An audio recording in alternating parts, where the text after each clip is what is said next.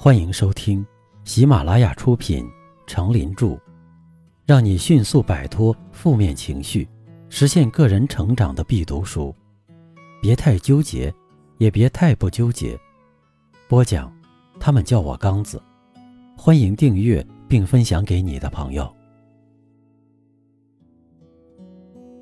第七章，不迷茫，找到自己的人生航向。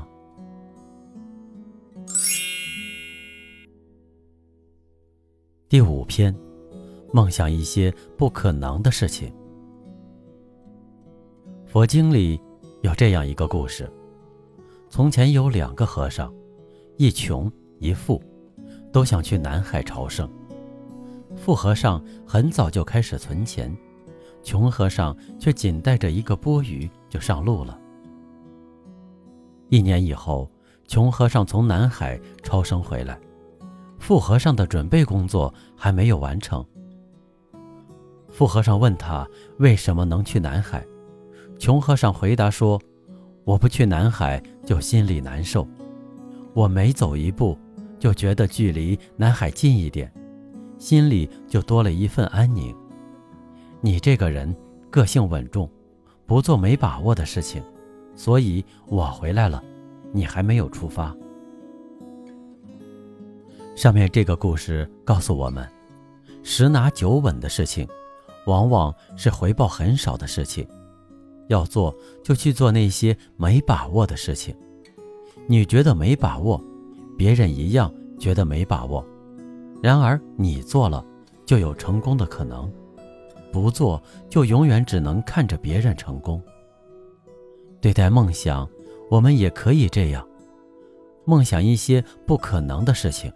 成功的可能性或许会更大一些。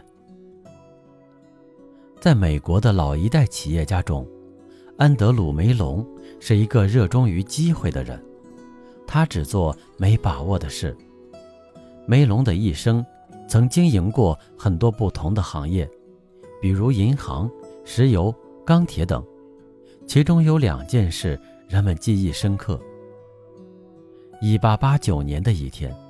三位不知姓名的青年来到梅隆的办公室，他们手里拿着一块银蜡色的金属，告诉梅隆这是铝，并且声称他们找到了一种可行的电解生产法，只是没有资本，以致他们在到处寻找资助人，不知道梅隆是否愿意替他们偿还银行的一笔欠款。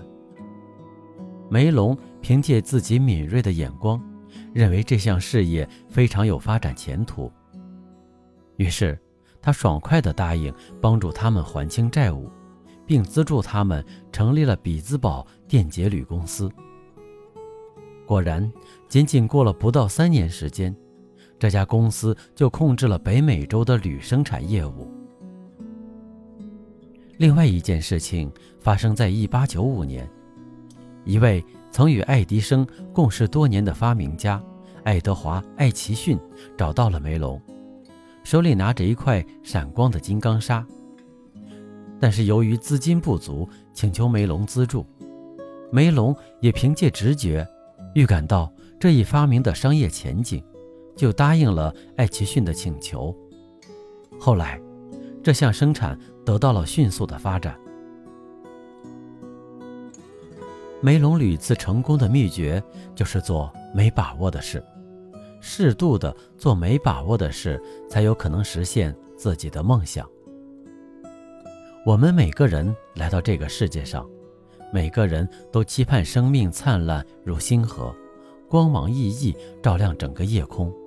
那我们就要反思自己走过的人生之路，规划未来的人生之路。说到底，做他人。没把握的事，意味着一种冒险。冒险就是拒绝中庸，拒绝稳妥。做没把握的事，不意味着盲目做事。相反，这是我们审时度势之后的理智选择，是对自己和所做事情的负责态度。勇于冒险，能开创出一片新的天地。没有冒险，何来生命中的大喜悦、大收获？有一点我们必须谨记：当一切都准备妥当的时候，机会可能已经遗失了。在没把握的时候率先出手，实现梦想的几率要大很多。同时，要有只问耕耘不问收获的精神。既然我们已经上路了，那就没有后路可退。你经过了春的播种，夏的耕耘，难道会害怕没有秋的收获吗？做没把握的事，就是抓住了万分之一的机会去争取实现梦想，获得成功。约翰·甘布士是美国丹维尔的百货业巨子，他曾谈到自己的经历。有一次，丹维尔经济萧条，很多工厂和商店开始倒闭，被迫廉价抛售堆积如山的百货，价格低得让人吃惊。一美元可以买一百双袜子。当时，约翰只是一家制造厂的小技师，他马上把自己的所有积蓄都用来收购低价货物。大家都嘲笑他的收购行为，认为太傻了。然而，约逊不为所动，毅然收购被抛售的货物，并租了一个很大的货仓来存货。他的妻子劝说不要这么做。这么多年的积蓄有可能毁于一旦。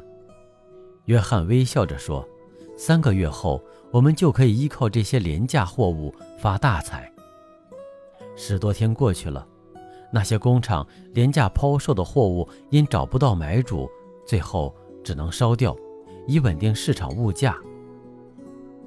终于，美国政府采取了紧急行动，稳定了丹维尔的物价。并且大力支持那里的厂商复兴。这时，丹维尔由于市场缺货，物价一天天上涨。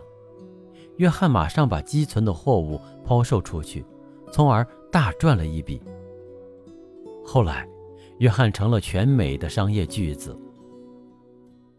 正是因为抓住了万分之一的机会，约翰·甘布士才取得了成功。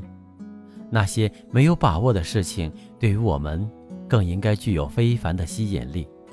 试想，如果所有人都千篇一律，没有突陈出新，永远按部就班、稳重拘谨，那怎么可能成功呢？我们要努力在实现梦想的时候，勇敢做些没把握的事，不管能否成功，努力尝试的经历都会成为人生的一笔财富。当然，做没把握的事要注意两点：第一，目光要放在长远，鼠目寸光，忽略整片森林是行不通的；第二，要锲而不舍，所有百折不挠的毅力和持之以恒的信心，才会事半功倍。让我们一起行动，勇于做些没把握的事，是我们明智的选择。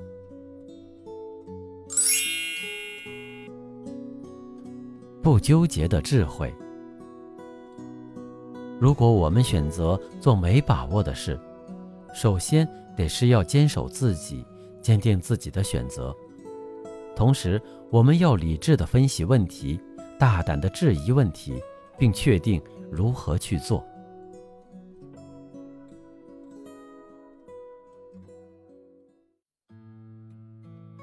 您刚才收听的是。让你迅速摆脱负面情绪，实现个人成长的必读书。别太纠结，也别太不纠结。由喜马拉雅出品，程林著，播讲。他们叫我刚子。欢迎订阅这个专辑，感谢您的收听。